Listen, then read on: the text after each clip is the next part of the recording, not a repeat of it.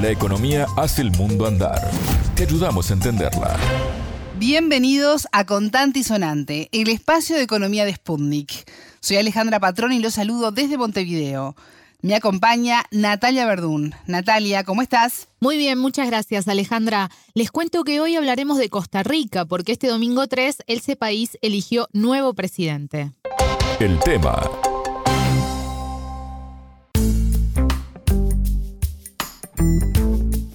El ex ministro de Hacienda, Rodrigo Chávez, ganó las elecciones de este domingo 3 de abril en Costa Rica con 52,85% del apoyo contra el 47,15% del expresidente José María Figueres. Eh, Natalia, ¿qué te parece si comenzamos por contar quién es Chávez? Bien, como comentabas, Alejandra Chávez fue ministro en el gobierno del actual presidente Carlos Alvarado, pero lo fue por muy poco tiempo, alrededor de seis meses. Alvarado lo designó en octubre de 2019 y en ese momento lo presentó como un economista con amplia experiencia en materia fiscal, en reducción de la pobreza y en desarrollo rural.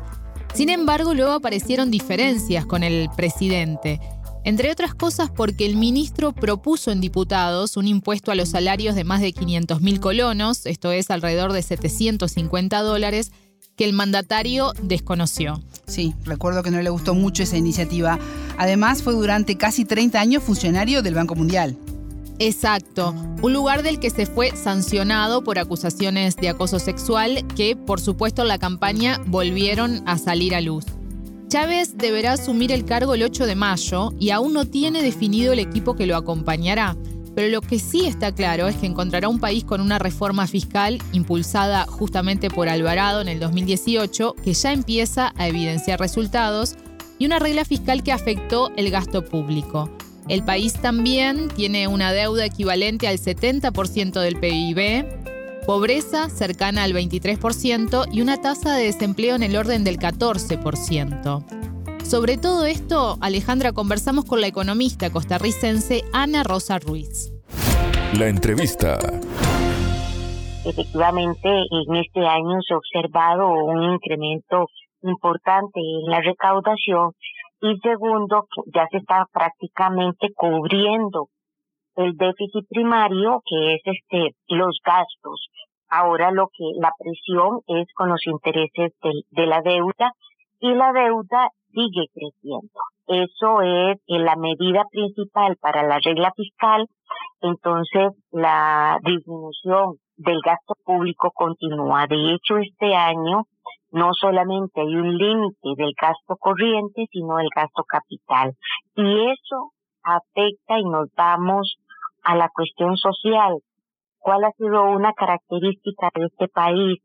Eh, la inversión social eh, significativa para reducir las brechas sociales. Y eso es la consecuencia que ha tenido esta reforma, que lo que ha hecho es disminuir las áreas importantes de ayuda a sectores muy, muy vulnerables y el hecho de que esté también reduciendo ahora el gasto de capital, eso significa que todo lo que son nuevas inversiones en, en escuelas, el mantenimiento en escuelas, el equipamiento científico tecnológico, las carreteras, en, en estos momentos están teniendo, bueno, y la vivienda, todo eso se ha venido afectando. Natalia, el programa de Chávez hace referencia al aumento del empleo, a bajar el costo de los servicios esenciales, a la reactivación económica.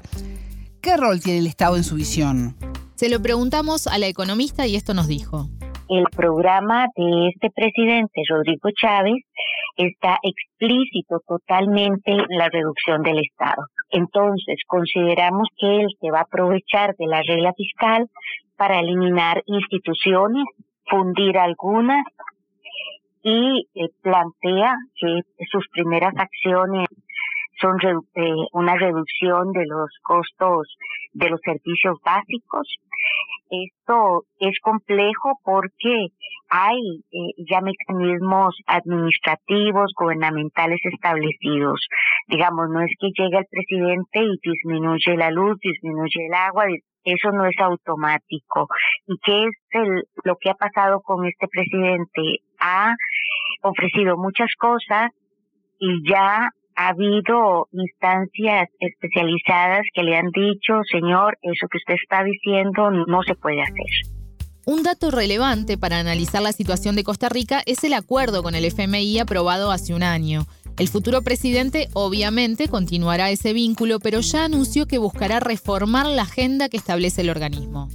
Él plantea a nivel de la parte fiscal no más impuestos, pero sí eliminar extensiones. Eso está muy bien, porque este tenemos una estructura eh, tributaria en donde un 6% del Producto Interno Bruto son puras extensiones.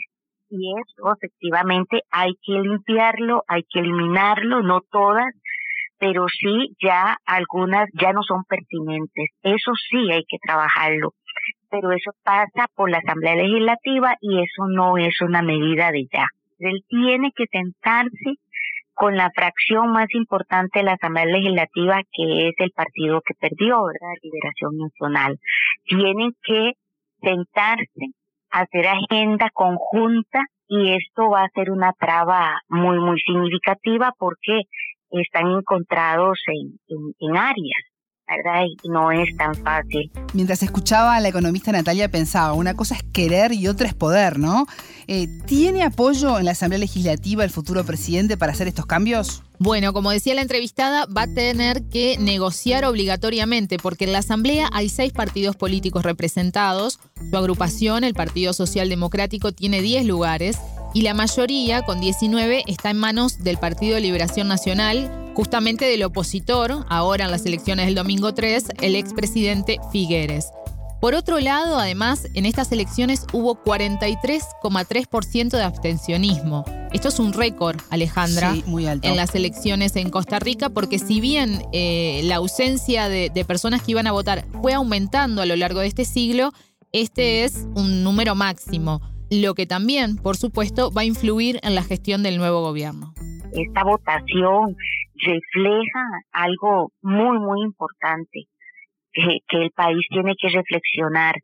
Por un lado, refleja eh, y, es un castigo a los partidos que han gobernado el país en términos de corrupción, ¿verdad? Ha sido una corrupción muy descarada, muy abierta y el país ya lo cobró con este cambio. ¿verdad? Le está dando el gobierno a personas que no se saben qué van a hacer, pero no se le puede achacar ninguna corrupción. Entonces, eso por un lado. Y el segundo es, y, esto es en términos del desarrollo que ha tenido este país en términos productivos, que este, hay otro cobro y es que toda la inversión gubernamental se ha concentrado en la meseta central y ha abandonado lo que es la zona rural, las zonas costeras, fronterizas, y eso es el cobro que también y se refleja en los datos. Es decir, eh, Partido Liberación Nacional ganó con tres provincias del centro